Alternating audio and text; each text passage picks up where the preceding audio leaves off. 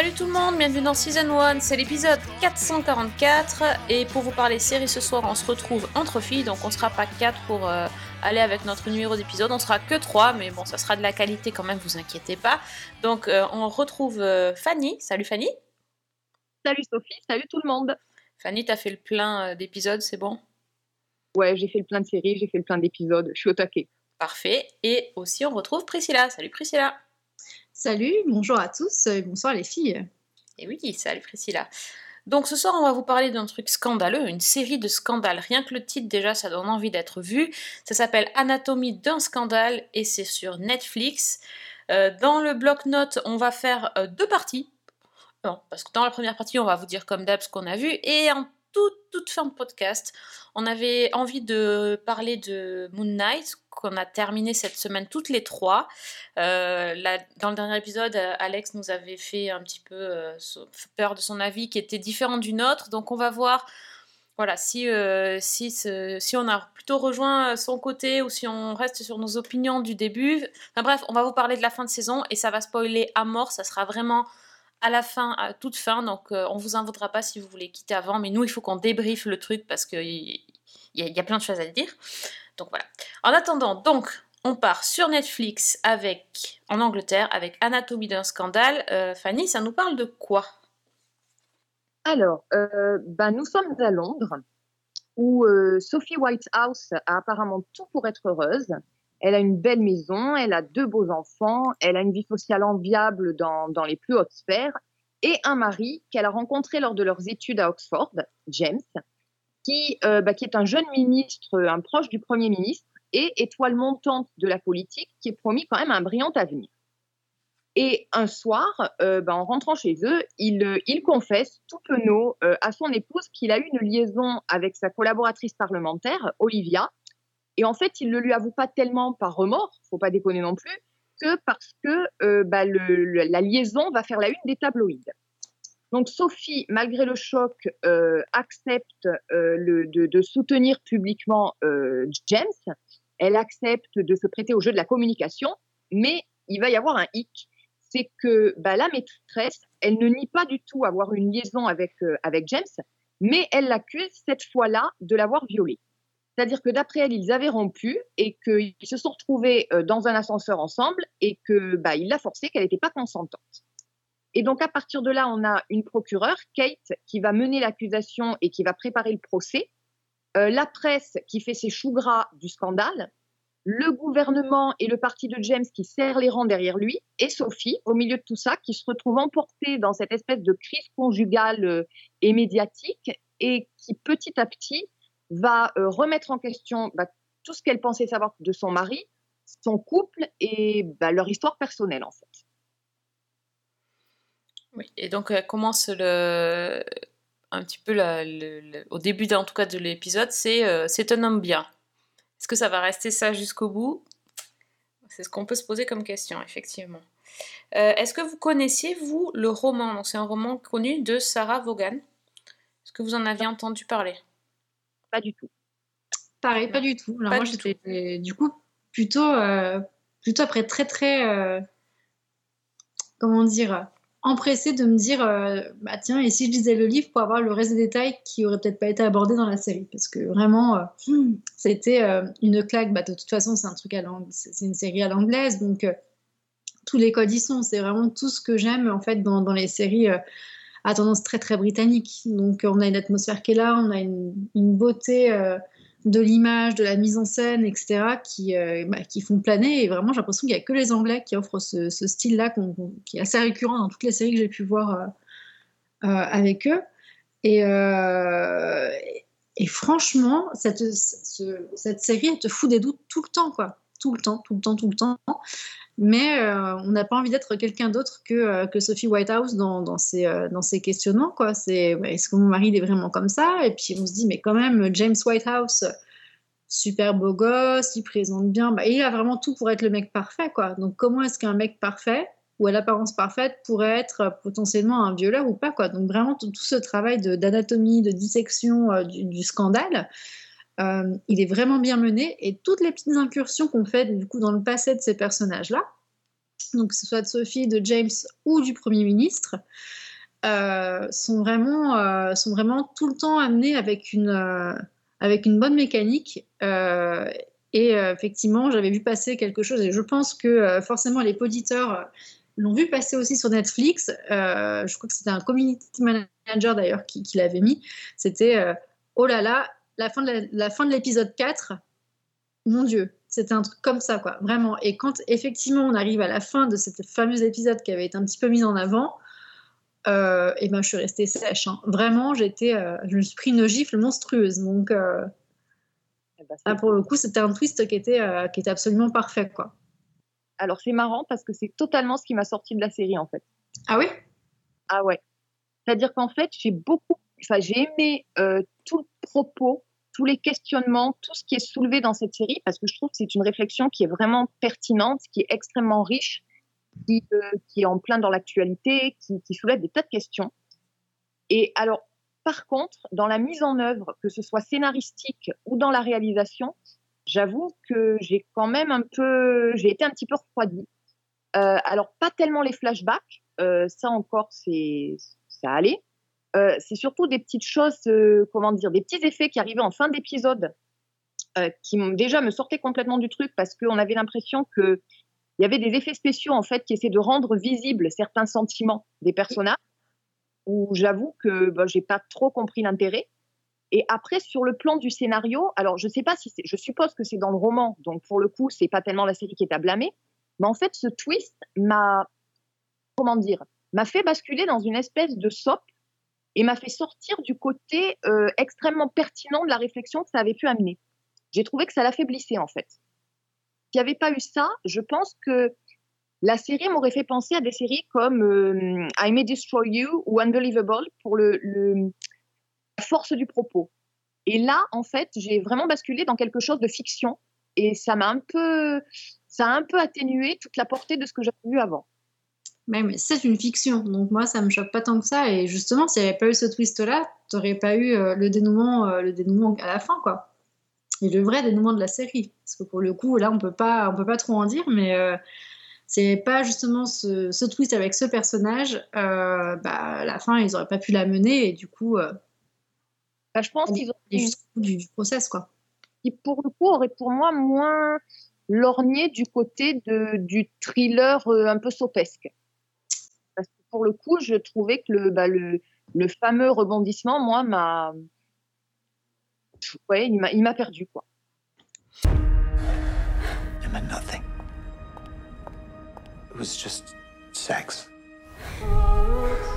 Nothing's just sex. There's more. You're not telling me just to tell me. To unburden yourself. The story's about to break. Ouais, moi, moi je suis euh, plutôt euh, de l'avis de Fanny sur ce coup-là parce que effectivement euh, le, le, côté euh, thriller, déjà, déjà ça c'était, moi j'ai trouvé que c'était vraiment pas un twist en fait parce que ça se voyait trop et enfin ça se voyait trop qu'il y avait quelque chose quoi. Enfin, voilà. Ouais, il y a quelque chose. Il y, avait vraiment quelque chose depuis. C'était, c'était pas subtil hein, sur le fait qu'il y avait, il y avait un truc.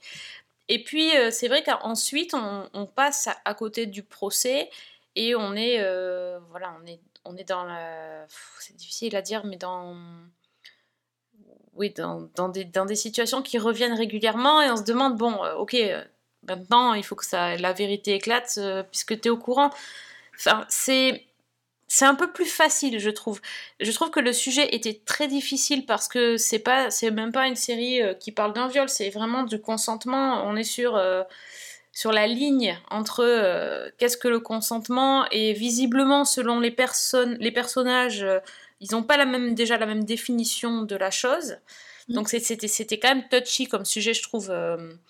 et et du fait que ça bascule dans, dans ce côté un peu plus intrigant, euh, finalement ils abandonnent le discours de base et je trouve que l'idée du consentement est, vraiment et effleuré. Fin- C'est pas assez creusé. Ils, ils sont bien Oui. partis, puis ils se sont arrêtés en cours de route, donc ça m'a un peu laissé sur la fin. Et deuxième chose, hyper superficiel tout ce qui s'est. euh, toutes, toutes ces scènes. Euh, je sais même pas comment ça s'appelle, euh, où les plans, les plans sont, sont changés, sont modifiés, euh, tout ça pour, pour donner un effet un peu waouh. Bah moi, ça avait plutôt un effet down, quoi. C'était, euh, je trouvais que ça avait pas besoin de ça. Et, et quand en plus, j'avais pas fait trop attention au départ, mais on n'a quand même pas dit que c'était une série écrite par David Ekele, qui est quand même normalement une des personnes qui maîtrise le mieux la série euh, d'av- d'avocats, qui connaît que ça, la série judiciaire, pardon, euh, et qui a fait des merveilles. Et puis là, on se retrouve avec quelque chose d'assez plat finalement. Moi, j'étais un petit peu déçue. Alors, je dirais, je dirais que la série est bien, mais quand tu sais que c'est du David Ikele et que c'est vendu comme la nouvelle série de David Ikele, moi, je trouve décevant pour du David Ikele. Je m'attends. C'est un peu comme si euh, on est habitué à, à quelque chose de, bah, de, de- de bien soigné, de bien avec des, des dialogues au, au cordeau, et puis que là, euh, il s'est pas trop foulé, quoi. Donc, Ça me fait euh, vraiment bizarre de t'entendre dire ça parce que moi, du coup, euh, je connais pas trop euh, le, le reste de son œuvre. mais, moi, j'ai plutôt été transportée. J'ai adoré justement cette transition. Quand tu as dans le procès, par exemple, bah ouais, les, les effets entre le moment où ils se remémorent la scène et où ils sont dans le box en train de la raconter. Alors ça encore ça va, le, le, le coup de... Elle témoigne, elle se retrouve dans l'ascenseur par exemple. Euh, elle passe Ouais, de la passe- barre à l'ascenseur, ça, ça va. Je parle du truc euh, où, par exemple, le gars, il, il, il reçoit euh, la nouvelle qui lui... Enfin, il, il- reçoit la nouvelle comme un coup et on le voit prendre un coup de poing dans le ventre, euh, projeté en arrière. Ça, moi, j'ai trouvé ça... Tout Moi, je trouvais ça esthétique. Moi, j'avais- plutôt, j'avais trouvé que c'était plutôt sympa et justement, ça évitait euh, de, de tomber. On était déjà, pour moi, c'est un truc qui était, euh, voilà. Du coup, moi, c'est plutôt le côté euh, où après, on va aller dans le soap, vous êtes plutôt dans les thrillers. Donc, moi, je suis- de toute façon, je suis forcément sur l'autre bord. Donc, euh, nécessairement, moi, ça m'a, visuellement, ça m'a beaucoup accroché parce que ça en disait beaucoup sur, sur ce que ressentaient les personnages. Et je trouvais ça même plus intéressant que de mettre 50 mots dessus ou de le voir faire une espèce de grimace de mec décontenancé. Donc moi j'avais plutôt bien aimé euh, ce- cette approche-là qui était différente parce que j'ai pas eu le souvenir d'avoir vu ça euh, ailleurs Mhm. récemment. Oui, hein, euh, c'est pas, forcément quelque chose euh, voilà, sur, sur l'esthétique qu'on voit, qu'on voit beaucoup. Et par contre, je suis d'accord avec toi, il y a un truc qui m'a un petit peu dérangé parce que le fond, moi, c'était euh, vraiment, je me suis dit, ouais, effectivement, c'est hyper malaisant. Puis je suis en train de me dire, mais ouais, en fait, dans, dans, les, dans la vie quotidienne, quand tu as des juges qui ont affaire à ce genre, euh, à ce genre de procès, mais qu'est-ce que ça doit être compliqué? Et quand tu es juré, bah alors encore moins. Tu vois, je me dis, mais moi, si je suis convoquée, comment ça se passerait dans mon esprit? Et du coup, ce qui m'a un peu, euh, un peu fait euh, bader, c'est peut-être le seul truc qui m'a vraiment peut-être interpellée, c'est qu'on ne voyait pas du tout assez Olivia Lytton. On la voit peut-être sur les deux, trois premiers épisodes et après, pff, que dalle. Euh, même dans euh, potentiellement, je sais pas, euh, le résultat de, voilà, du, du procès ou quoi, il n'y a, rien. Et en fait, je trouve qu'elle est très très vite mise de côté avec son personnage. Et, et ça, ça m'a un peu, Alors, un peu plus agacée, tu vois. On est passé après, du coup, sur le fameux personnage de, du coup, de l'épisode 4. euh, et l'autre, on l'a complètement mise de côté, alors que de base, on traitait de son problème de consentement à elle. Enfin, donc ça, ça m'a un peu euh, je lisais justement un article étonnée. qui soulevait le problème en disant que bah, l'accusatrice finalement était uniquement présente lors des scènes de procès Oui. et que c'était la seule qui n'était pas creusée en dehors, qu'on parlait pas tellement de sa personnalité. Et il y avait une, une citation d'un des producteurs qui disait qu'en fait, c'était un choix délibéré et qu'ils avaient voulu mettre le public dans la situation du- des jurés en la présentant uniquement dans le box Ah oui, d'accord. C'est réussi ou, ou c'est raté. Euh, chacun se fait son opinion. Moi, j'avoue que j'aurais aimé euh, en savoir un peu plus sur, euh, sur ce personnage, justement, parce que c'est la seule qui est le seul acteur majeur de, de l'affaire qui est laissé de côté, finalement. Mm. Mais, euh, voilà, apparemment, c'était un choix. Oui, donc la victime n'a pas d'importance là. C'est un peu Ouais, dommage quand même sur une série sur le consentement. Enfin, qui voulait Ouais. parler du consentement. Disons qu'en même temps, ça fait quand même écho. euh, là, j'ai fait aussi des petites recherches là-dessus pour, pour voir un petit peu où en était la situation. Et c'est vrai que quand tu vois les chiffres, euh, je, je lisais les résultats d'un sondage qui disait que, par exemple, il y avait euh, un quart des Britanniques qui considérait qu'il ne pouvait pas y avoir viol dans le cadre d'une relation consentie au départ. C'est-à-dire dans Ah le oui, cadre d'accord. il ne peut pas y avoir un rapport qui ne soit pas consenti ou que ce soit un viol. Et il y avait euh, également, je- toujours dans le même sondage, un tiers des Britanniques qui pensaient qu'il n'y avait pas viol s'il y avait uniquement des pressions psychologiques et pas de pression physique. Donc, euh, D'accord. Ah oui. Il y, a, il y a encore du boulot. hein. Voilà, donc euh, c'est pas mal euh, qu'ils aient abordé ça sur Netflix euh, pour le coup. hein. Ouais, ouais, complètement. Oui, c'est un peu inquiétant quand même qu'il y ait autant de personnes qui pensent ça, mais euh, comme quoi les... c'est nécessaire d'y réfléchir tout simplement. La série, elle a le mérite de, j'espère, en tout cas, de faire réfléchir euh, pas que les femmes. oui. Je pense que c'est surtout les hommes qui ont intérêt à réfléchir là, pour le Mhm. coup, mais euh, voilà. Oui, mais après, et après, il y a aussi toute cette question de l'é- de l'élite. Oui. Est-ce que les, les personnes qui sont, euh, ben, voilà, là en l'occurrence, ce sont des gens qui ont étudié à à Oxford, qui est une des Oui. universités les plus prestigieuses, est-ce qu'ils sont au-dessus des autres? Est-ce qu'ils sont au-dessus des lois? Notamment, le, le- ah, c'est quand même le Premier ministre et son gouvernement. Enfin, on est. ah il y a des échos quand même. Voilà. Est-ce que eux, parce qu'ils ont une éducation, parce qu'ils ont suivi tel ou tel chemin, ils sont plus méritants que d'autres et donc ils ne doivent pas respecter les lois ou. euh, Enfin, il y, a- il y a limite des scènes où on, où on peut te dire, euh, t'as de la chance que le Premier ministre s'intéresse à toi, ou enfin ce genre de choses, quoi. Mais c'est exactement ce qui, exactement ce qui se passe. hein, de toute façon, la série. Pour pour le coup, euh, ça c'est un peu téléphoné parce que on sait que c'est une réalité, mais euh, Oui. c'était nécessaire aussi qu'il l'aborde, même si euh, pour le coup, euh, on le sait quoi. Bah, c'est quand même David Cameron qui avait été au centre d'un scandale euh, sur Oui. la société dans laquelle il appartenait, justement à Oxford, si je ne me trompe pas. Ah, Mhm. c'était Oxford? Ah bah oui, oui, ok, bah... Voilà, les Britanniques, ils ont peur de rien, hein. Ah non, non, bah, les Britanniques, une fois qu'ils ont deux grammes dans le sang, c'est foutu de toute façon. À 18h30, ça y est, ils sont pétés. hein. Là, pour l'avoir vu, ils mangent à 18h, à 18h30, c'est fini, il n'y a plus personne. Donc, euh, c'est assez étonnant. Oui, oui, mais bon, ça n'empêche pas que, voilà. Là, c'était... Ils auraient pas dû boire autant, je pense. Et en plus, il y a, il y a- il y a toute l'histoire euh, dans le flashback aussi, qui est quand même assez, euh, assez flippante, je trouve, en dehors du viol. L'autre histoire. Ah oui, oui, bah oui, clairement. euh. Qui, est- qui un peu balayée, hein, mais quand même. Non, non, ils sont, ils sont, ça fait peur. De toute façon, euh, dès que tu as des extrêmes, euh, voilà. Bon, on conseille alors cette série quand même. hein. Je pense que là, on est toutes d'accord. Après, on a des petits. On, on, a- on émet des réserves parce qu'on parce est exigeante et que euh, c'est comme ça. Mais bon, sinon, on, enfin, on vous conseille la série. Pas facile à regarder, pas toujours, pas toujours au top, top niveau réalisation, mais un propos intéressant qu'il faut aborder, qui a peut-être été mieux fait à d'autres moments, mais euh, bon. En tout cas, Ah c'est quand même. euh, c'est- enfin, c'est vraiment une série à voir. hein, Pour le Oui. coup, euh, pour ceux qui aiment les procès, les, les choses un peu en huis clos, c'est Ouais. vachement bien. C'est vachement bien. Ok. Vachement- Merci Netflix pour ce choix. Bon, ok, bah tiens, tant qu'on est. euh, tant que tu as la parole, si on passait au bloc-notes et tu nous disais si tu avais vu des trucs sympas.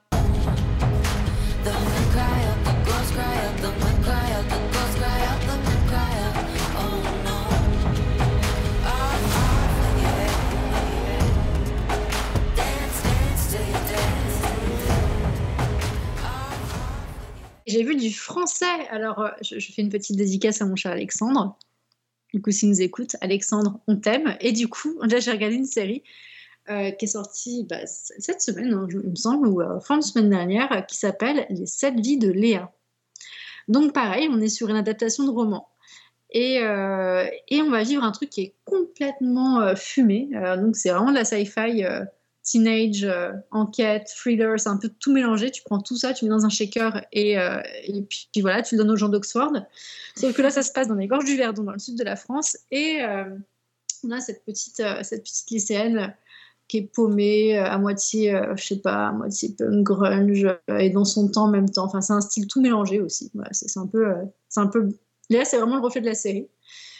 Elle se pose plein de questions, elle est dans une rêve, elle s'envoie des trucs, euh, voilà, elle s'envoie des poudres, de l'alcool, bon bref. Léa, quoi. Elle se pose des questions existentielles, et là, voilà, qui va se retrouver euh, projetée 30 ans auparavant dans les corps, du coup, euh, de sept personnes différentes. Et elle va se rendre compte que, bah, oui, elle prend possession de certains corps et qu'elle va vivre en fait à la place de ces personnes. C'est euh, comme si moi, du coup, le lendemain, je devenais Fanny et le surlendemain, bah, je devenais Sophie. Et, euh, et puis, je, je dois gérer leur vie, Bah ouais, je dois bon gérer courage. leur- ouais, leurs interactions, je dois gérer euh, tout ce qui se passe. euh, Et, d'ailleurs, c'est toi qui montes le podcast. Et, et d'ailleurs, c'est moi qui ai monté le podcast, exactement. Donc, je pense que je vais faire n'importe quoi et que je vais mettre les spoils en premier, voilà, histoire de faire les choses bien.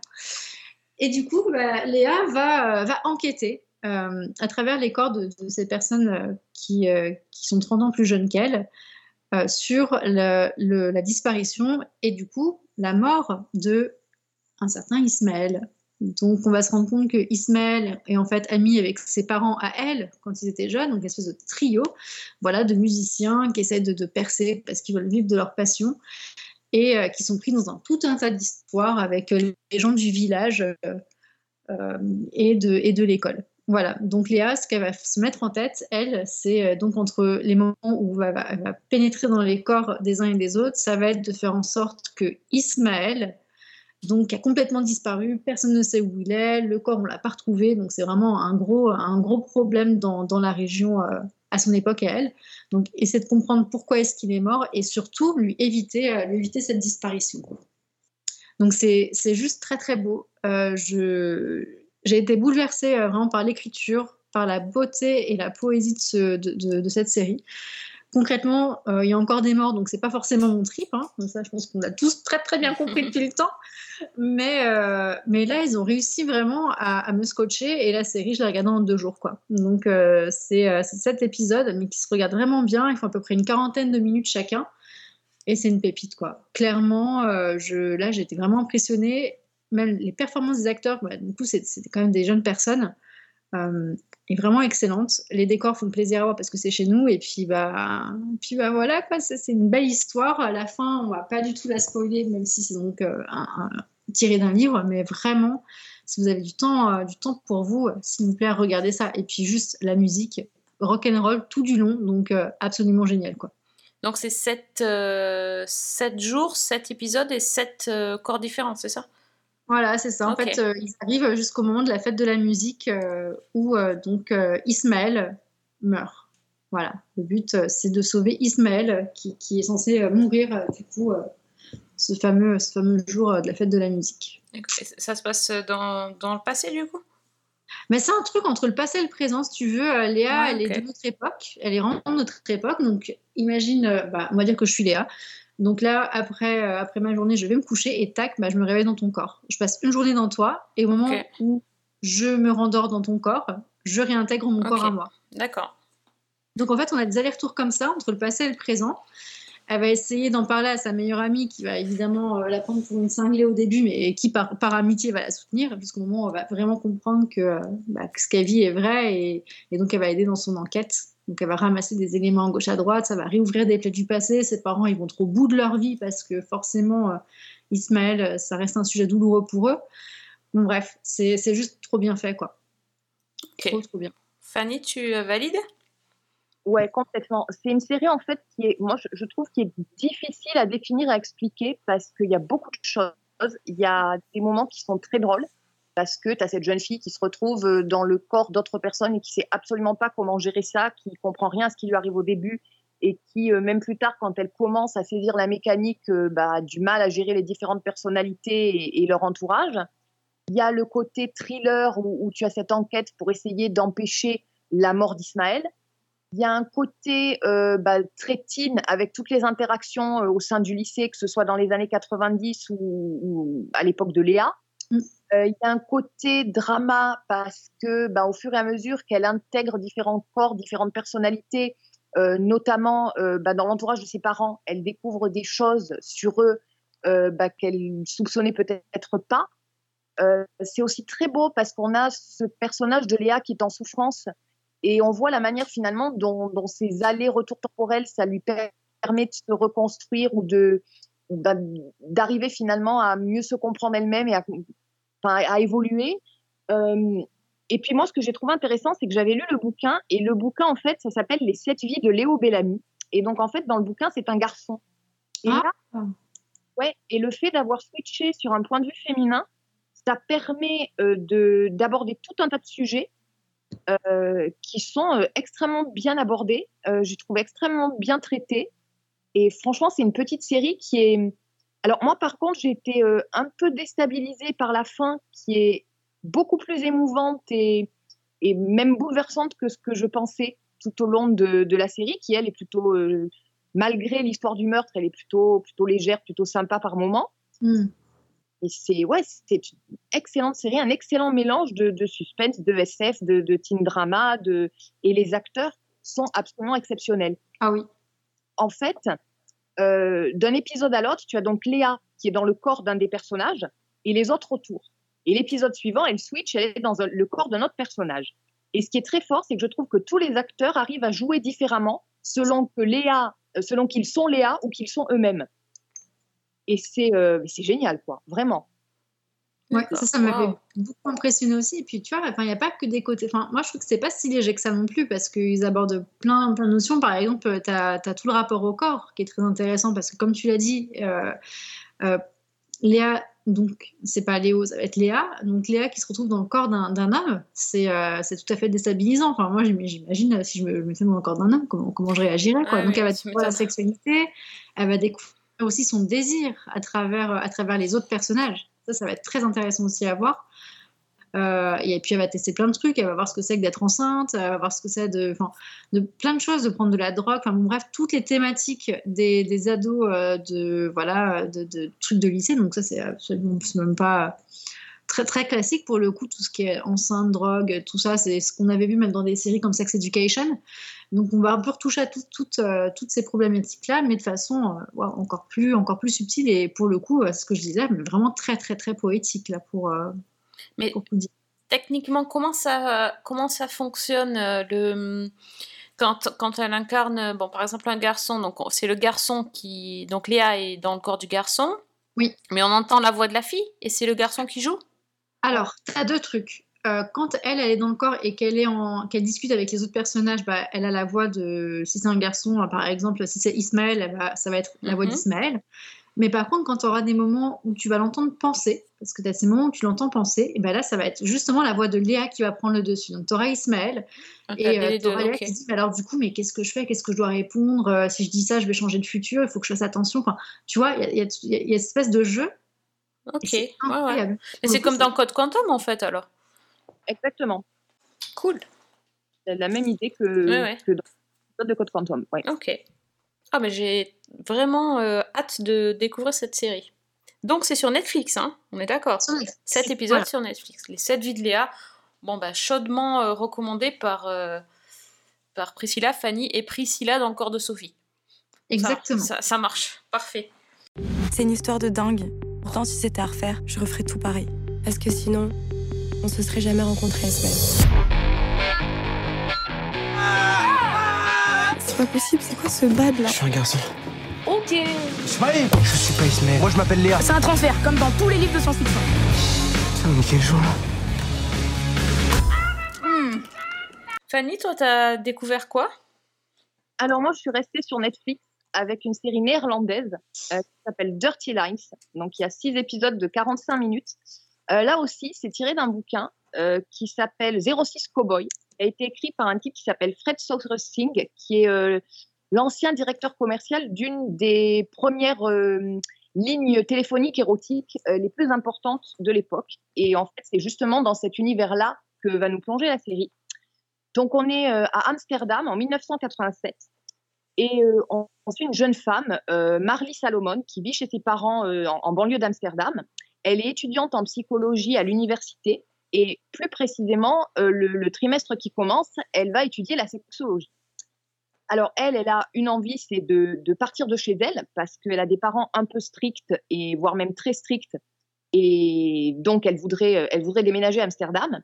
Et pour gagner un peu d'argent, elle suit les conseils de sa meilleure amie. Elle va aller euh, enregistrer des petits segments audio érotiques pour Teledutch, qui est la première ligne téléphonique rose du, du, pays, qui a été créée par deux frères, euh, Frank et Ramon Splitter. Alors les deux frères sont très différents. Frank, c'est un peu, c'est le, le flambeur, le mec euh, incontrôlable qui, qui galère avec de, toujours des idées foireuses. Euh, il est marié, sa femme veut un bébé et lui pas tellement. Et Ramon, lui, par contre, il est beaucoup plus réservé. C'est un peu la caution sérieuse de l'entreprise. Et lui aussi, il est marié, sauf que bah, il est plutôt attiré par les hommes, euh, sans mauvais jeu de mots, à son corps défendant. Et donc, Marley débarque dans cette entreprise et elle va enregistrer un petit texte érotique.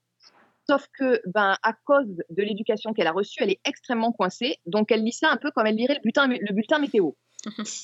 C'est-à-dire que ça va, c'est pas ça qui va vraiment exciter les messieurs. Mais à son insu, elle a été filmée par une équipe de télé qui réalise un reportage et sa mère tombe sur le reportage en question et elle fout sa fille dehors. Donc Marley n'a pas d'autre choix que de s'installer en colocation avec sa meilleure amie et se chercher un job.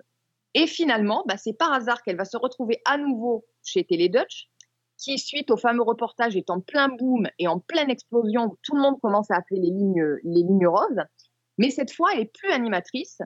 Euh, en fait, grâce à ses études de, sexologie, elle va devenir consultante. Et dans le même temps, à l'université, bah, son vieux prof de psycho sexagénaire euh, avec sa veste en tweed est remplacé par, je vous le donne en mille, un jeune prof hyper sexy, crinière brune, barbe de quarts, etc. Donc, euh, bah, c'est beaucoup plus motivant d'étudier la sexologie avec, euh, avec un mec comme ça, euh, qui, qui fait exploser ta libido. Et, je pense que vous voyez déjà où va aller la série. Moi, franchement, j'étais pas au départ très attirée par la série. Je m'attendais à quelque chose, je sais pas pourquoi. Je sais pas si c'est l'image de la petite image de couverture ou je sais pas. Mais je m'attendais à quelque chose d'un peu glauque. Et en fait, ben, j'ai adoré cette série. Je me suis retrouvée dans un espèce de mélange entre Master of Sex et Sex Education. Wow. Euh, alors, hein, on parle de sexe, Mhm. euh, on y va. On montre du sexe aussi, de façon assez cash aussi. Mais euh, il y a vraiment quelque chose dans cette série. Déjà, bon, c'est tiré d'une histoire vraie qui est certainement romancée. Mais euh, moi, j'ai trouvé que ce qui était intéressant, c'est qu'on avait vraiment une image d'un moment clé, en l'occurrence aux Pays-Bas et, et à Amsterdam à la fin des années 80, où on a vraiment une période où tout change. C'est-à-dire qu'on est, euh, ben, avec une génération qui, au lendemain de la guerre froide et de ses conséquences, qui, commence à connaître un- une période de liberté. Euh, Il y a la libération des mœurs, l'apparition de toute une vie nocturne aussi qui est montrée dans la série, avec notamment euh, ben, les clubs, la house music, euh, l'apparition des drogues aussi, notamment l'ecstasy. Et on a en fait toute cette génération qui, se cherche une liberté. Et j'ai trouvé que bah, c'était très très bien montré dans la série avec ce Amsterdam qui était un peu le l'épicentre d'une d'une révolution euh, culturelle et économique donc puisque euh, le sujet c'est quand même euh, bah, c'est quand même l'apparition des lignes roses et au-delà de ça bah, avec cette étudiante en sexologie on parle de mais on en parle de façon ludique de façon décomplexée et avec un regard féminin pour le coup euh, D'ailleurs, elle le dit elle-même. Elle dit euh, à un moment donné que bah, pendant longtemps, on a, on a étudié la sexologie du point de vue masculin parce que, bah, parce que tout tournait autour du pénis, quoi. Et que, bah, donc, c'est pour vous donner un petit peu une idée. euh, elle parle à un moment donné du clitoris en disant euh, on a longtemps considéré que c'était, ça faisait la taille d'un petit pois. Euh, en fait, c'est la partie immergée de, l'iceberg et c'est une véritable pyramide qui est en dessous. Il y a toutes ces choses-là et en dernier lieu, il y a aussi l'histoire de tous les personnages qui sont impliqués là-dedans. Ce sont des histoires personnelles qui tirent un peu vers le- leur vie de couple, leur vie professionnelle, le- leurs problématiques. Mm. Et moi, ça m'a vraiment accroché, ça m'a vraiment beaucoup plu. Et donc voilà, je un peu le souffle à la sex education que dans, dans la manière dont c'est traité. Et puis, euh, bah voilà, j'ai j'ai vraiment bien aimé. Donc ça s'appelle Dirty Lines et c'est sur Netflix. Dus ik bel met zo'n 06-nummer. Ja. En dan? Dan krijg je dus een bandje te horen met erop een vrouwenstem. En die meid die kan ik dan bestellen. Nee, al die mannen luisteren tegelijkertijd naar dezelfde opname. Snap je, Jibbert? Het is kassa. Bon, parfait, waouh. C'est beau, c'est beau, c'est Encore, bien une. J'ai encore une reco euh, qui donne envie, Ouais, quoi. Que, je valide- à 200% parce que c'est pareil, hein, euh, enfin, c'est pas du tout interpellant euh, pour moi ce genre de sujet. Et, euh, et j'ai lancé le truc et je me suis dit, mais ça va être dégueulasse, ça va être euh, vraiment euh, au ras des pâquerettes et pas du tout. Donc euh, c'était vraiment une bonne découverte. Bon. Et puis, j'ai- j'ai- Ouais, c'est drôle, ouais, c'est drôle, c'est drôle, c'est bien amené, euh, je trouve ça plutôt pas mal. Et puis c'est pas. Des fois, tu as des moments, c'est c'est très pitoyable, hein, tu vois la déchéance de, certains personnages, tu es genre, vraiment, tu as pitié pour eux. Euh, mais euh, mais c'est intéressant ouais, de, de voir effectivement la trajectoire de Marley euh, qui commence après à écrire tous ses scripts et tout- tous ses scénarios. découvre, en fait un petit peu à travers ça. Et justement en écrivant les scripts parce que bah au départ on est sur euh, les lignes roses sur vraiment du basique du euh, oui vas-y c'est bon c'est bon. Et, Voilà. et elle va va introduire euh, d'autres d'autres idées d'autres scénarios dans les enregistrements par rapport à la libido par rapport à, à ce qu'elle sait à travers ses études. Et a qui- différents types de publics aussi. tout à fait, qui va ouvrir justement les lignes téléphoniques à d'autres types de publics que euh, le mec hétéro, euh, qui va partir sur euh, bah, les, les appels des femmes, les appels des homosexuels, et bah, qui, voilà, qui, qui va participer à tout ce mouvement de libération des mœurs et qui elle-même va, euh, va vraiment se libérer parce qu'on part, euh, on part de, quel- de quelqu'un de vraiment très coincé. qui, bah, qui petit à petit s'épanouit aussi dans ce, ce pan, de, dans cet aspect de sa vie. Et C'est vraiment sympa, quoi. Bon, bon, bon, donc du sexe, du sexe. Euh, moi, j'ai pas de sexe à vous vendre. Par contre, j'ai une bonne reco que j'ai suivie parce que maintenant on a dit on écoute Fanny à 100%. Euh, donc, j'ai regardé The Dropout sur Disney+, on change de plateforme.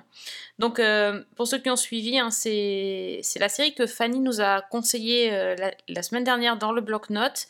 Et, et en fait, c'est vrai que c'est une histoire de dingue, en fait. Je, rappelle, rapidement, donc c'est l'histoire de Elizabeth Holmes qui euh, va en fait monter tout un empire de euh, fabrication d'un objet sur quelque chose en fait qui n'existe pas. C'est comment elle devient PDG euh, de sa propre boîte en ayant euh, même pas fini ses études à Stanford et à, à une petite vingtaine d'années, 23 ans je crois, elle est présidente de sa boîte avec euh, je ne sais pas combien de personnes sous ses ordres, tout le monde lui fait confiance. Et en fait la, fameuse machine révolutionnaire qu'elle était censée euh, inventer, qui allait révolutionner le domaine de la santé, euh, finalement n'existe pas. Et c'est- vraiment une série spirale, c'est-à-dire que au départ, le- les deux premiers épisodes, c'est assez, assez convenu, assez plan-plan. euh, c'est un épisode, les personnages sont intéressants, donc on suit bien, mais euh, il n'y a rien de, fou. On suit cette jeune femme qui va à Stanford, qui a des ambitions, qui a des, qui a des rêves plein la tête. Un petit peu déjà différente des autres, mais ça se. Disons que ça se voit pas trop. Euh, et puis plus ça va, plus ça s'accélère jusqu'à devenir assez euh, addictif et puis euh, haletant. Donc la, transformation de la, de la jeune étudiante en femme d'affaires euh, sans, sans aucun remords, qui euh, elle se transforme même physiquement. Moi j'ai adoré la scène où elle, euh, elle change de, de garde-robe. ah, c'est pas Pretty Woman, hein, je préviens tout de suite, mais pour voilà, enfin le changement physique marque aussi son changement de caractère et malheureusement aussi d'esprit. Et là, on va avoir affaire à une jeune femme qui va devenir vraiment, euh, elle va petit à petit devenir détestable. Donc euh, c'est hum, voilà, je trouve que c'est une série qui est, très très intéressante et qui, parle de beaucoup de choses et surtout qui a le mérite d'avoir des personnages très intéressants. Pas juste euh, son personnage principal, mais les, personnages qui gravitent autour aussi sont très intéressants. Moi, le truc que je trouve bizarre, en fait, c'est le titre. Je trouve que The Dropout, euh, j'imagine que ça fait référence au fait qu'elle ait laissé tomber la fac euh, pour poursuivre euh, son rêve. Je trouve que ça va pas, en fait, parce que ça parle pas de... Ça parle pas Ah de non. ça, quoi.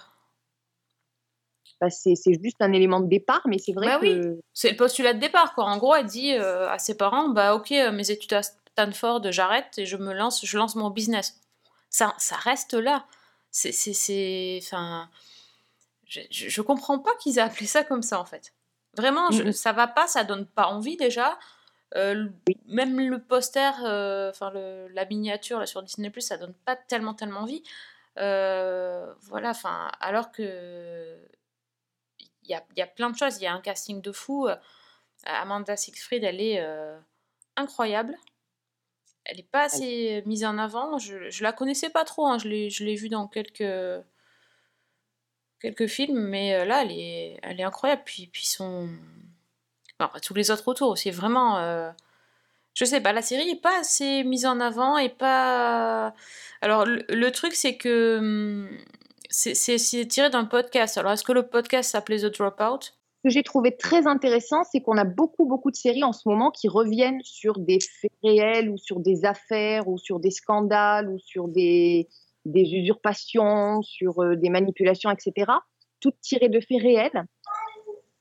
J'ai l'impression qu'en fait, ces séries abordent en général le, le sujet sous deux angles. Tu as soit le comment, où on te retrace le cours des événements, soit le pourquoi, où on s'intéresse aux motivations des personnages, à la manière dont ils en sont arrivés là. Et là, pour le coup, c'est vraiment l'angle qu'ils ont choisi, j'ai l'impression. Et donc, du coup, euh, c'est vraiment moi ce qui m'a accroché dans, dans The Dropout. Et Oui, que au-delà que finalement, tu peux, t'as qu'à taper sur, euh, sur euh, un moteur de recherche euh, Elisabeth Holmes, Terranos, et tu as, tu as toute l'histoire. Là, on est vraiment dans les motivations de cette femme qui, euh, bah, qui au départ, tu as presque l'impression que, que c'est une idéaliste qui veut bien faire. Et tu arrives au moment où tu ne sais plus. Et où je crois qu'elle-même ne sait plus. Oui. T'as l'impression qu'elle se transforme en méchant de James Bond euh, à la fin. Ouais, tout à fait. C'est un petit peu ça. Mais oui, ouais, c'est. Il y a beaucoup de choses. Il y a, il y a beaucoup moins. Alors, comparé à hum, Inventing Anna, il y a beaucoup moins de, de scènes dans le présent où elle est, euh, où elle est interrogée par, par le- les enquêteurs. Tout, on, on suit beaucoup plus l'histoire. C'est beaucoup plus facile à suivre, je trouve, que Inventing Anna qui naviguait beaucoup. Ah, le chat est de retour aussi. Yes. Il aura bientôt sa série, je pense. Et, euh, et donc, ouais, non, vraiment, euh, The Dropout, euh, moi, je vous conseille aussi. Donc, je, je double le l'avis de Fanny. Et euh, donc, je vous conseille ça. C'est sur euh, Disney+, et il y a six épisodes. What if you could test your blood in your own home? And what if it wasn't a whole vial, but just a drop? I'm going to drop out of Stanford. This machine is going to change the world. These kids don't overthink. They don't get bogged down about the way things have always been done. They want to change things now. Euh, Priscilla ou le chat, est-ce que vous avez une autre recommandation? Eh ben écoute, le chat est en train de manger ses croquettes, donc je pense que non. Non? Ok, non, non, ok, très bien. Fanny? Après. Et, et bah, après, peut-être si j'ai une question. Ah, si. Est-ce que en roco, euh, non, mais après c'est pas pour les rocos, c'est pour euh, la dernière partie, la partie mystère. D'accord, ok, très bien. On se réserve pour plus tard alors, après les croquettes. Exactement. Je, je vais prendre mon dessert et je reviens. Donc Fanny, t'as vu autre chose? Oui, bah moi, pour faire passer un peu le dessert, euh, je vais vous, pro- vous proposer une petite rasade d'alcool. Euh, Parfait. Voire, voire même pas du tout d'alcool en l'occurrence. Euh, je reste sur Disney Plus avec euh, une petite série, euh, le genre de petite série qui fait du bien parce que c'est des petits épisodes d'une vingtaine de minutes, petite comédie. Euh, ça s'appelle Single Drunk Female. Et alors, en l'occurrence, c'est ce genre de comédie où, quand tu lis le pitch, tu as l'impression que ça va pas être drôle du tout. Et en fait, si. Euh, donc, l'histoire, euh, bah, en fait, c'est comme le titre l'indique, c'est l'histoire d'une jeune femme qui, bah, qui, sort de son alcoolisme et qui, où on va, on va suivre un petit peu son parcours vers la sobriété. Donc, l'héroïne, elle s'appelle Sam. Elle a 28 ans. Elle est jouée par Sophia Black-Delia, qui est, euh, qui est super dans le rôle parce que euh, elle a le côté girl next door qui fait qu'on y croit à fond et elle est euh, hyper fraîche, hyper, enfin, elle est géniale. Et donc Sam, quand on commence la série, elle travaille pour un éditeur à New York. Et un matin, comme à son habitude, elle arrive complètement bourrée et en retard à un- une réunion. Elle a dans la main un- une bouteille, soi-disant c'est de l'eau, en fait c'est de la vodka. Elle s'engueule avec son patron et elle le frappe. Donc Ah oui, évidemment, elle se fait tuer. Elle est au fond du trou. Elle risque une peine de prison. Et donc, elle n'a pas d'autre choix que d'accepter d'aller en désintox. Et à sa sortie du centre, une fois sobre, bah, elle est obligée de retourner dans sa ville natale de Boston pour y vivre avec sa mère, euh, avec qui elle s'entend pas très bien, parce que bah, sa mère, c'est un peu le genre de hippie, un peu lunaire, et en plus, elle a complètement abandonné sa fille parce qu'elle en peut plus de la voir euh, retomber tout le temps dans l'alcool. Euh, elle est en liberté conditionnelle, donc elle doit respecter un certain nombre d'obligations, donc des rendez-vous avec son agent de probation, euh, des heures de, travaux d'intérêt général. Elle trouve un job dans un petit supermarché, elle qui euh, était au sommet de, sa carrière dans l'édition à New York, bah, ça fait une redescente. Et évidemment, elle se rend aux réunions des alcooliques anonymes. Et donc chaque épisode déjà est ponctué par le nombre de jours de sobriété de Sam qu'on voit apparaître à l'écran. Alors le problème, c'est qu'elle va avoir beaucoup de mal à rester sobre, déjà parce que bah, on sait que c'est pas facile, mais en plus de ça, parce qu'en retournant à Boston, elle se retrouve en fait dans tout l'environnement qui l'a poussée à boire au départ. C'est-à-dire avec cette mère avec qui elle s'entend très mal, mais aussi euh, ben, elle retrouve son ex qui est sur le point d'épouser son ancienne meilleure amie. Euh, une copine de beuverie euh, qui s'appelle Félicia et qui, elle, n'a pas du tout renoncé à lever le coude. Et aux réunions des alcooliques anonymes, elle tombe en plus sur un type avec qui apparemment elle aurait couché un soir où elle était ivre, sauf qu'elle s'en rappelle pas. Purée. Ben, cette jeune femme va essayer de, bah, littéralement, de reconstruire sa vie au quotidien euh, en suivant toutes les étapes du parcours des alcooliques anonymes. Donc reconnaître qu'on a un problème, ce qui dans le cas de Sam est particulièrement compliqué. Euh, ben, s'excuser auprès des gens qu'elle a pu blesser, sachant qu'il y en a un paquet, mais que c'est pas toujours simple parce que les relations étant pas évidentes, ben, elle aussi, elle a pris quelques coups. Euh, il faut aussi qu'elle gère sa mère, donc comme je disais, avec qui elle s'entend pas, et enfin il y a beaucoup de passifs entre elles. Je ne dis pas comment parce que c'est un des, une des clés de la série. Et ben malgré tout, malgré ce pitch qui donne pas envie de rigoler, c'est une petite série qui, qui traite tout ça avec beaucoup de légèreté, avec beaucoup d'humour dans la manière dont elle met en scène les situations et les personnages. Et pour le coup, je pense que l'écueil principal, c'était de se moquer de, l'alcoolisme et de la manière dont on en sort. Et la série, alors, elle a été créée par euh, Simone Finch, qui, elle-même a connu tout ça, qui elle-même a été alcoolique et, qui est aujourd'hui abstinente.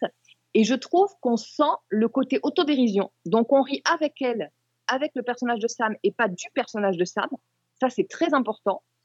Et bah, finalement, c'est une petite comédie hyper sympa qui, qui va quand même au-delà aussi de la question de l'alcool parce qu'on a tous les personnages qui gravitent autour euh, et puis qui, bah, qui quand même euh, dit, je trouve, des choses assez importantes sur ce sujet-là qui est quand même particulièrement sensible. Notamment, il y a un échange avec sa maman où euh, ben, Sam lui dit mais c'est pas totalement ma faute, c'est une maladie. Et sa mère refuse de l'entendre. Et ça, j'ai trouvé que c'était aussi une scène qui était très forte. Donc, on navigue en fait entre des petits moments d'émotion, des, des scènes assez amusantes, des répliques. Les, dialogues sont vraiment euh, ciselés et, et- faits pour faire rire. Et ça marche très bien. Donc, c'est une petite série qui est très sympathique, qui est, je qui est amusante plutôt que hilarante, qui donne la pêche. Et puis, euh, bah, rien que pour Sophia Black-Delia qui joue le personnage en le prenant à bras le corps, euh, bah, c'est vraiment une petite série sympa. Donc voilà, Single Drunk Female, et c'est sur Disney+. This is a new beginning. Qu'est-ce qui t'amène ici ce soir? Ivresse sur la voie publique, destruction de biens personnels. J'ai failli rendre mon collègue aveugle. La totale, quoi. This is a new beginning. Bonjour, mère poule. Alors, est-ce que t'as parlé de moi tout ce temps? Oui, mère, tout tourne autour de toi. Enfin, c'était presque ça. Je note, je note et je vais regarder ça très vite. Ça me, ça me parle totalement. Puis c'est une nouveauté, c'est cool. Euh, parce que moi, de mon côté, euh, je suis pas trop tournée vers les nouveautés. Je suis plutôt euh, en train de rattraper des choses que j'avais ratées. Euh, et donc, euh, pendant mes vacances, euh, j'ai rattrapé la saison 3 de The Rookie. Vous voyez, suis- en fait, elle passait sur. euh, je me suis rendu compte euh, un peu trop tard qu'elle passait à la télé sur M6. Euh, et que et heureusement elle était en, replay sur, sur MyCanal et puis sur M6 aussi. Donc c'est une saison qui est, qui est un peu, bancale hein, parce que c'est en fait une saison qui a été faite en 2001 mais en deuxième partie d'année. Ce qui fait c'est un peu en fait une demi-saison. Il n'y a entre guillemets que 14 épisodes parce que vis- visiblement ils ont prévu d'en faire une vingtaine euh, sur la saison 4. Euh, donc c'est un petit peu euh, voilà c'est un petit peu entre deux et cette et cette saison elle est dans la continuité de la saison 2 ce qui m'a un petit peu bloqué au départ c'est que je me suis dit qu'il ne parlait absolument pas du Covid c'est très rare en fait hein. Euh, on est on est quand même sur des Dernièrement, les, les séries qui ont été tournées 2020-2021, euh, c'était beaucoup sur ça. Euh, Dans The Rookie, ça n'existe pas, le Covid, donc euh, voilà, ils, ont, ils sont passés à côté. Et par contre, ça parle d'un sujet, euh, alors pas, pas que ça, parce que c'est toujours, une série assez lé- légère. hein. On suit quand même, un- je rappelle, un officier de police, euh, euh, donc le Nolan, qui est joué par Nathan Fillion, qui est donc âgé, hein, voilà, entre bon, presque 5 ans- 45 ans ou 50 ans, et qui devient un bleu de l'école de police. hein. donc il est parmi tous les jeunes et euh, qui se fait un petit peu euh, railler par tout le monde parce qu'il est le plus vieux, etc. Mais c'est aussi quelqu'un qui a énormément de qualité, c'est quelqu'un qui a appris, euh, euh, qui a une deuxième parcours de vie et donc qui est un petit peu réagi différemment des autres euh, policiers autour de lui. Qui, c'est à la fois drôle, tendre, etc. Mais là, cette saison, bah, ils se sont un petit peu lâchés quand même sur les thématiques et je trouve qu'ils ont euh, abordé la brutalité policière euh, de nouveau parce qu'ils en avaient déjà parlé en saison 2 où euh, il y avait un, des bleus justement qui se faisait contrôler assez violemment par un, par un confrère euh, qui ne savait pas que c'était un officier de police. Et donc juste sur sa couleur de peau en fait il se faisait euh, malmener parce qu'il était noir.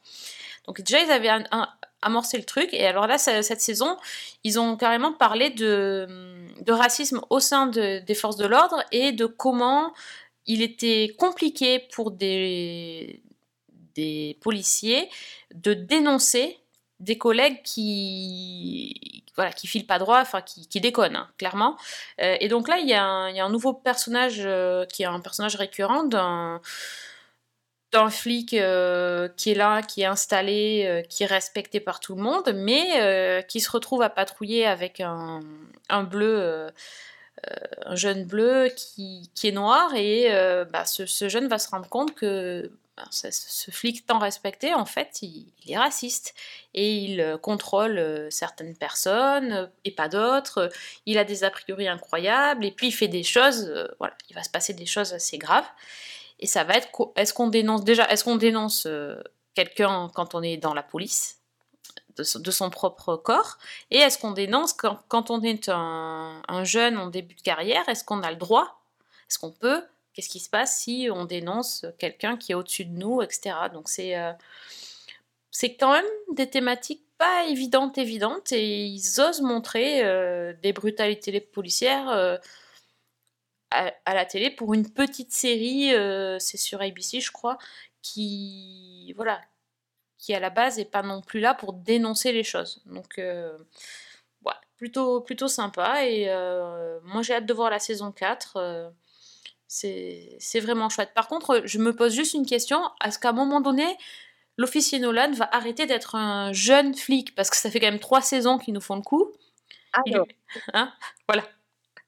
alors, oui et non. C'est-à-dire qu'il qui fait qu'il ne va pas pouvoir passer tout de suite au niveau supérieur. D'accord. En fait, la- je ne sais pas si c'est la saison suivante. Oui, je crois que c'est la saison suivante où il y a un nouveau rookie qui arrive. Donc c'est bon, on peut garder le titre. Ah, ok, oui, parce que c'est... Non, mais c'est ça, oui, dans la saison 3, ils- les autres, ils... ils finissent, en fait, à la fin de la saison 3, les autres, euh, les autres de sa promo, ils passent, euh, je sais plus comment ils les appellent, 2, P2, T2, je sais plus. Et, et lui, en fait, il est, oui, il est, il est maintenu un peu, il est redoublant, hein, parce qu'il a fait une, quelque chose de grave. Et par contre, concernant l'arc narratif dont, dont tu parlais sur le racisme, au départ, euh, moi j'ai un peu bloqué sur, sur l'acteur en fait qui joue le, le flic raciste. Donc Brandon, parce que c'est un acteur que j'adore, que je trouve Ah. hyper sympa. Et j'ai un peu bloqué là-dessus. Et en fait, finalement, euh, en y réfléchissant, le fait que ça soit quelqu'un que j'aime bien, que ça soit quelqu'un qui est hyper sympa et qui a l'air hyper sympa, bah, ça renforce encore le truc en fait. Parce que Mhm. s'ils avaient pris euh, un, un type, euh, bon, c'est con ce que je vais dire, attention, mais s'ils avaient pris un type qui avait la gueule de l'emploi, Une sale gueule, quoi. tellement, ouais, qui avait une sale gueule, ça aurait certainement perdu en force. Oui, oui. Oui, c'est vrai, c'est vrai. Je comprends, ouais, je comprends. C'est moi, moi, je le connaissais pas, donc j'ai pas eu cette euh, cette réaction-là, mais effectivement, il a, il a, euh, il a une tête banale, on va dire. Pas- Oui, oui, il a pas, une... il a pas une gueule euh, de, de mec euh, qu'on a envie de détester à la base. Mm. Ah ouais, non, c'est c'est intéressant quand même. Le, le- même le fait que les chefs couvrent le truc, euh, puis, le chef qui est noir aussi. Enfin, il y a, il y a plein de trucs. Non, il y a finalement, si on gratte un peu. Ouais, c'est vrai. Nous devons prouver à nos concitoyens que nous méritons leur confiance.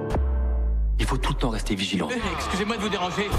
Pour un premier contact, ça manquait un peu de chaleur. Agent Nolan, vous êtes le plus gros emmerdeur que j'ai jamais connu. J'essaie seulement d'aider. Au sol Vous êtes sérieux? Voilà, je pense que donc il est temps de nous quitter une première fois, parce qu'on va faire un comeback. Donc merci de nous avoir écoutés. Si vous voulez entendre des spoilers sur Moon Knight, c'est maintenant que vous, vous pouvez rester. Si vous n'avez pas terminé la série, vous pouvez revenir nous écouter plus tard. On vous en voudra pas de, de- de nous couper maintenant. On vous dit à, à bientôt ou à tout de suite.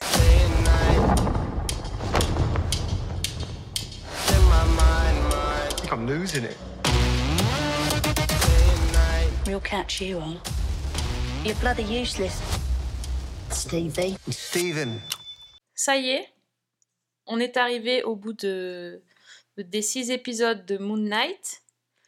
Donc, euh, résumé des épisodes précédents, on a, on, a, on a fait un premier podcast où on a, au bout de deux épisodes, je pense, où on a dit qu'on aimait beaucoup la série. Euh, au, bout de, au bout du troisième, Alex est venu et nous a dit qu'il était très déçu.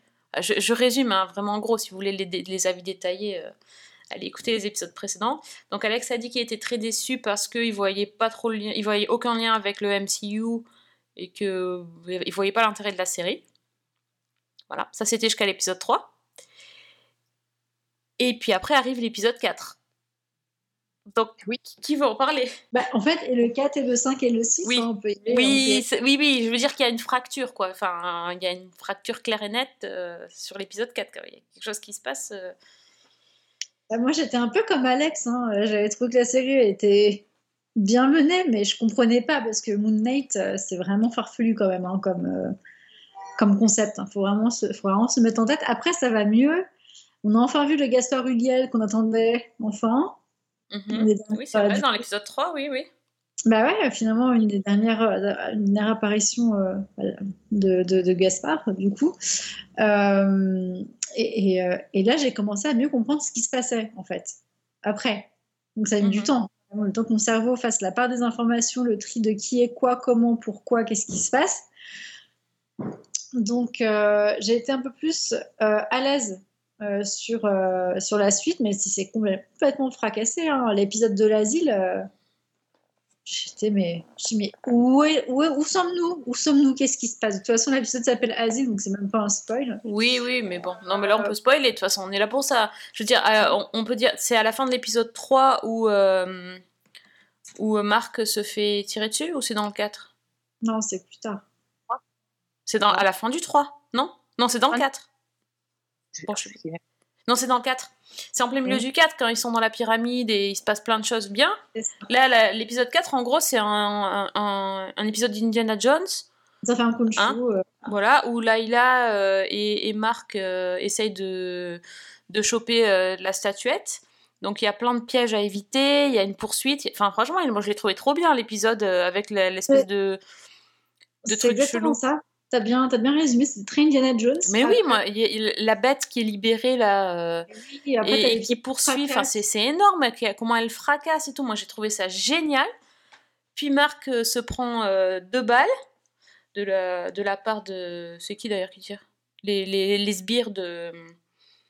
ouais, les sbires quoi, du méchant. On voit en train de, de sombrer et là, on se retrouve dans un asile. Voilà, c'est ça qui se passe, mais c'est en plein milieu de l'épisode. hein. Donc là, Ah, changement d'ambiance. C'est tout pété. En fait, a- ça passe tellement à gauche et à droite qu'il y a des moments, tu sais plus où. Enfin, t'es vraiment. euh, Moi, je... C'était compliqué. et C'était long. C'était long. long. Bah, tout l'épisode, tout un épisode sur l'Asie, mais punaise, mais c'était. vraiment- ouais, c'est ça. Et du coup, je me suis dit, mais tu sais, quand tu arrivais à la fin, donc euh, fin d'épisode, euh, dernier épisode, tac, la fin. Et ben, je suis là, je regarde, les- je, je me vois, hein, je regarde l'écran, je suis là, genre, quoi? C'est vraiment genre, what? C'est fini comme ça? Qu'est-ce que c'est? Mais ça n'a pas de sens. Et en fait, si tu restes pas après le générique, ah oui. pas générique, bah c'est foutu, t'as rien compris à la série, quoi.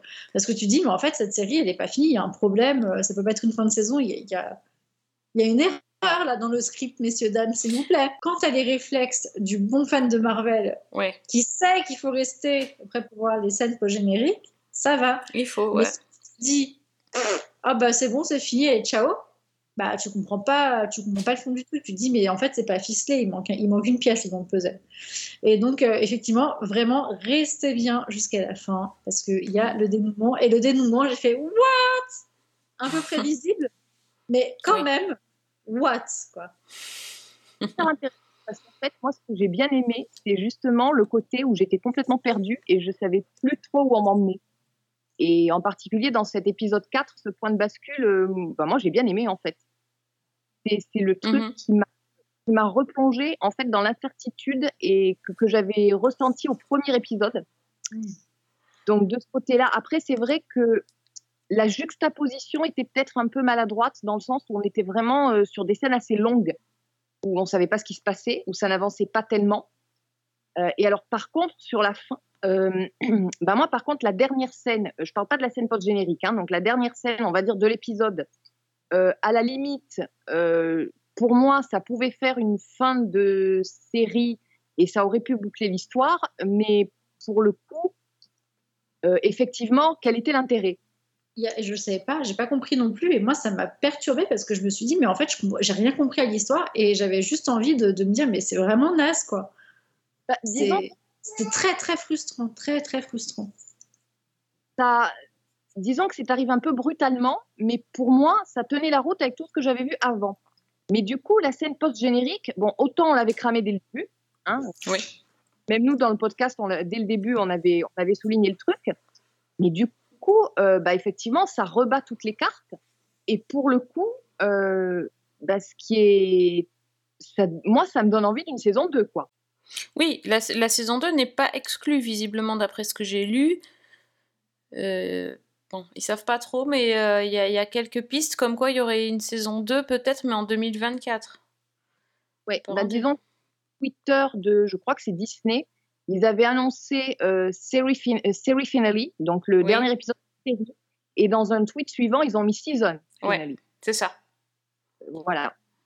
C'est ça. De toute façon, oui, avec un autre perso euh, qui apparaît euh, à la fin de, de l'épisode, euh, enfin de la série, on, on, on peut que relancer là.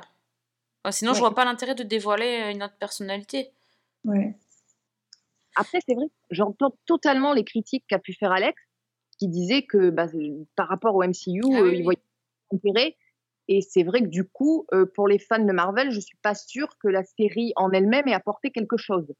Non, mais après, comme tu dis, si t'es fan de Marvel euh, et que c'est un personnage justement que t'as connu euh, dans les comics et, qui t'a interpellé, euh, tu t'en fous finalement qu'il soit lié à la MCU. Ça peut juste être un. Tu vois, ils se sont fait un petit kiff en disant bah voilà, ce personnage est complètement fucked up, on a envie de l'exploiter et puis voilà. Moi, je, je trouve pas ça forcément incohérent de se dire bah on a envie de traiter de ce personnage-là et puis bah, s'il n'est pas dans le MCU, il n'est pas dans le MCU. Hein, mais, C'est vraiment pour les puristes hein, parce que franchement, ce personnage est tellement compliqué, vraiment, que si t'es pas un petit peu accroché ou si t'es pas familier avec les, les mythologies. euh, Oui, égyptienne, euh. C'est un peu compliqué Marvel, à euh, suivre, oui. lâche, quoi. Moi, vraiment, même en, tu vois, en connaissant un peu, j'étais j'étais larguée, quoi. Bah oui, puis tu, tu sais, tu sais plus en fait. Moi, je trouve que l'asile, sur le principe, un, ça a déjà été utilisé et c'est, ça peut être bien. Alors là, par contre, ça, ça a traîné pendant euh, un épisode, plus d'un épisode et demi. C'était trop long. Alors moi, j'ai bien aimé au départ. Je me suis dit bon, allez, on est perdu, ok. En plus de retrouver tous les indices, euh, euh, la VHS euh, avec euh, comment il s'appelle Non, c'est pas Mark Spector, c'est l'autre. Steven. Steven Steven. Grant, euh, voilà, comme aventurier, le fait que on voit des, des mini trucs égyptiens dans, dans le bureau du docteur, euh, et on se dit ça y est, là, ils ont bien reconstruit son délire, enfin fait croire à son délire, etc. J'ai trouvé ça pas mal, mais c'est juste que ça dure tellement longtemps et qu'après, euh, enfin, ça, ça part avec le gros délire avec l'hippopotame là. De Euh. Ouais, quoi, enfin, oui, oui, voilà. les- les- les- la déesse de la fertilité. Euh, ouais, ok. Quel rapport déjà la fertilité? Enfin, c'était trop. Voilà. Et puis, quand tu vois après, à la fin de l'épisode euh, du dernier, la, la- la grosse bataille entre les deux dieux égyptiens, Amit et, Et Kunchu, Ouais. quand on voit comment les, les, les, les dieux sont impressionnants et terrifiants, et puis que tu vois l'autre en hippopotame, on a l'impression qu'ils se sont trompés, euh, l'hippopotame il s'est trompé de dessin animé, il, a, il est allé sur le profil kids euh, de ma fille, mais pas sur le, le profil adulte, quoi, c'est pas possible. Ah, Mais, mais ton- tu retournes dans Fantasia, quoi. Oui, ou Fantasia, voilà, c'est. C'était trop bizarre. Trop bizarre. Il y a beaucoup, beaucoup de, de changements de ton comme ça aussi, même, même dans les scènes de l'asile, où tu passes quand même d'un épisode 4 qui finit sur ce gros délire avec l'hippopotame, et l'épisode 5 où c'est trauma après trauma après trauma quand même. Oui, ah oui, oui, tout à fait. Très lourd. Oui, c'est assez. Oui. C'est sûr que, bon, c'est. euh, Do- Donc on peut se dire, bah, heureusement qu'ils vont prendre deux ans pour y réfléchir. Quoi. Oui, prenez votre temps, les gars. On n'est pas. Ouais, mais moi j'ai envie de dire, à part euh, le, le, le- la toute dernière scène qui m'a un peu hypé, bon, on se disait bien qu'il y avait un peut-être un- une personnalité euh, borderline qui était là-dedans et qui, qui, qui saccageait tout le monde. Est-ce qu'on a vraiment envie de voir ça, quoi? Enfin, pff, c'est ça, à force Bah, aussi. hein. oui, bah, si, parce que du coup, je me demandais qu'est-ce qu'ils allaient en faire de Haro, quoi. Enfin, franchement, je me dis, mais qu'est-ce qu'ils m'en fichent, quoi.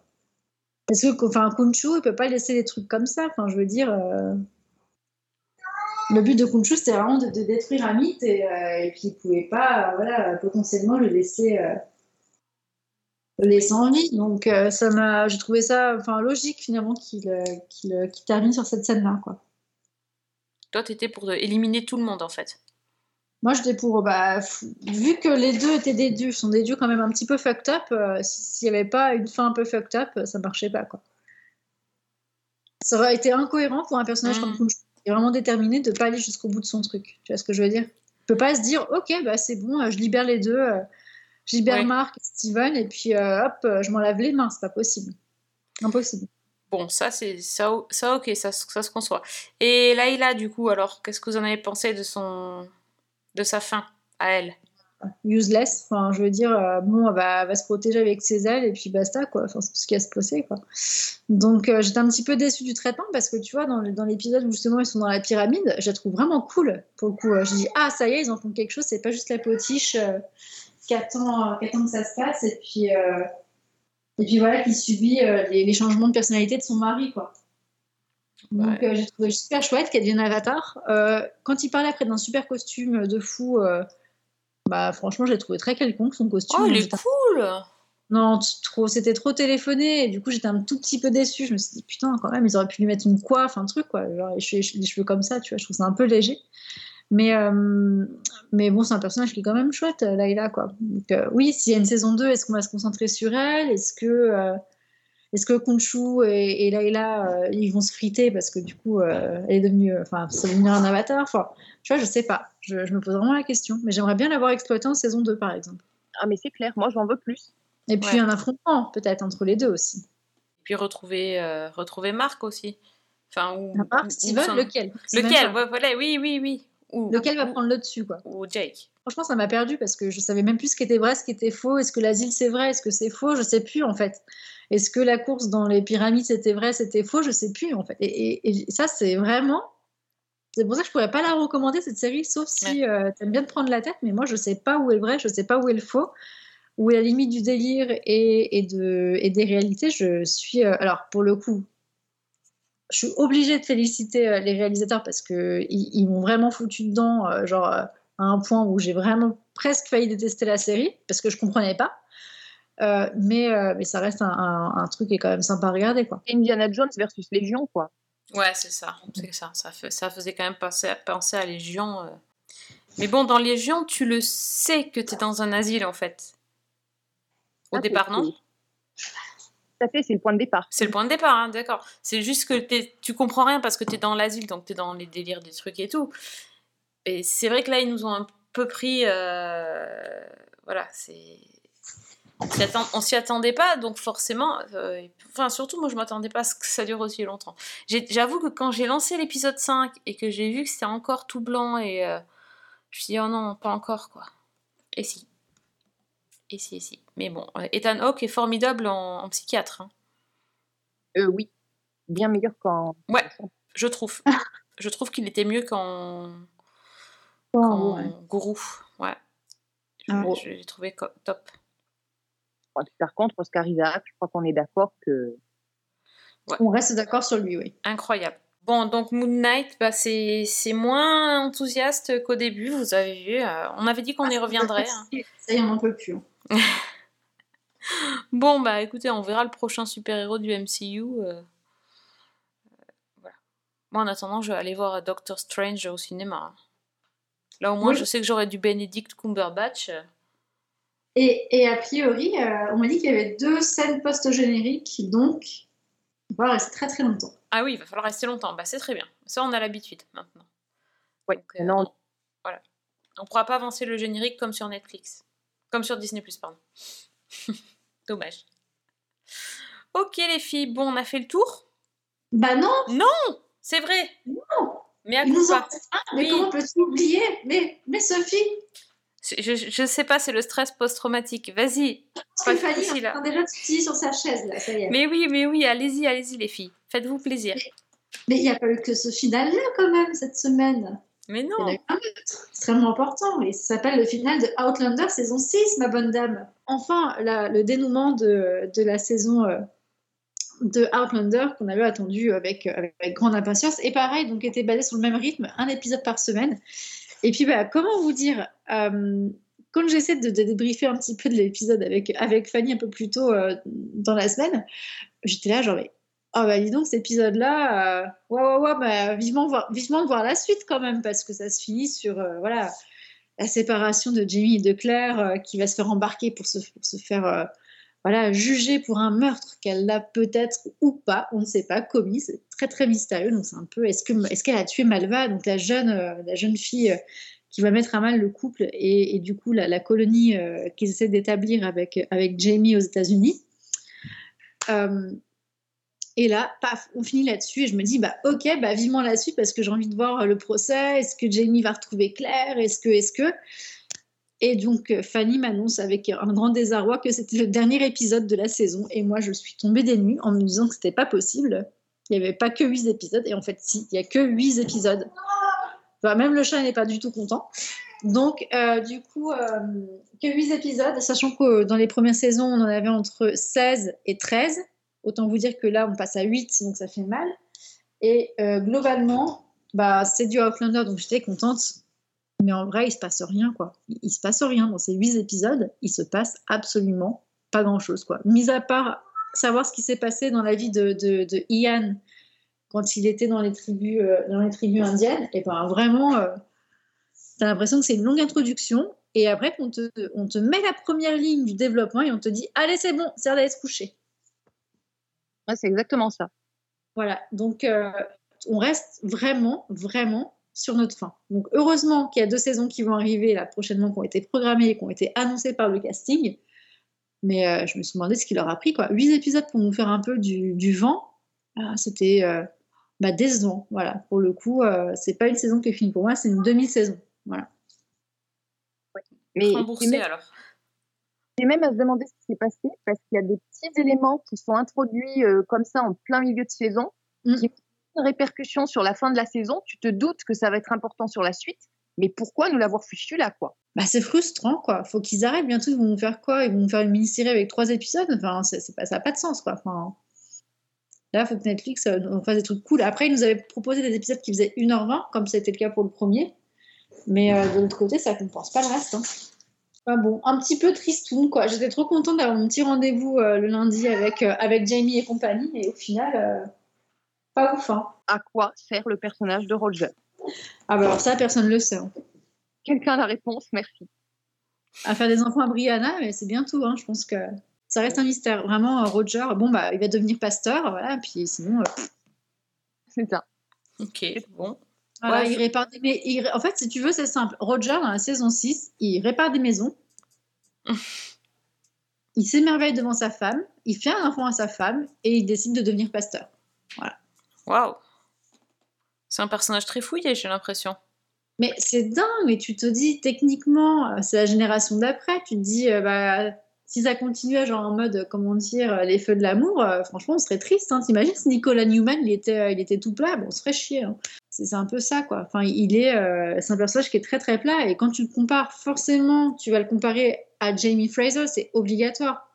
Ben, il est plat, hein. c'est comme, euh, comme Brianna, hein. c'est pareil, c'est très très plat, quoi. Ce sera pas James et Claire, c'est impossible.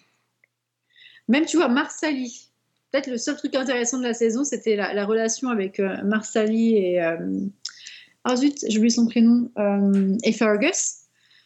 Voilà, moi, c'était vraiment surtout la partie entre ces deux personnages-là que j'ai trouvé vraiment intéressante. Et Marsali et Fergus, c'est vraiment.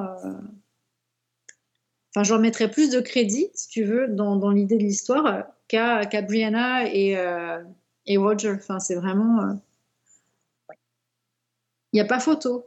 Voilà, donc euh, j'ai hâte de voir la suite parce que j'aimerais bien qu'ils nous mettent quelque chose, qu'ils nous mettent quelque chose à, à- enfin, vois, nous jeter un os à ronger, enfin, voilà, un petit élément un peu, un peu cool. Mais c'est pas le cas. Oui, mais c'est ce que tu dis en fait. C'est frustrant dans le sens où ça aurait été une moitié de saison, c'était très bien.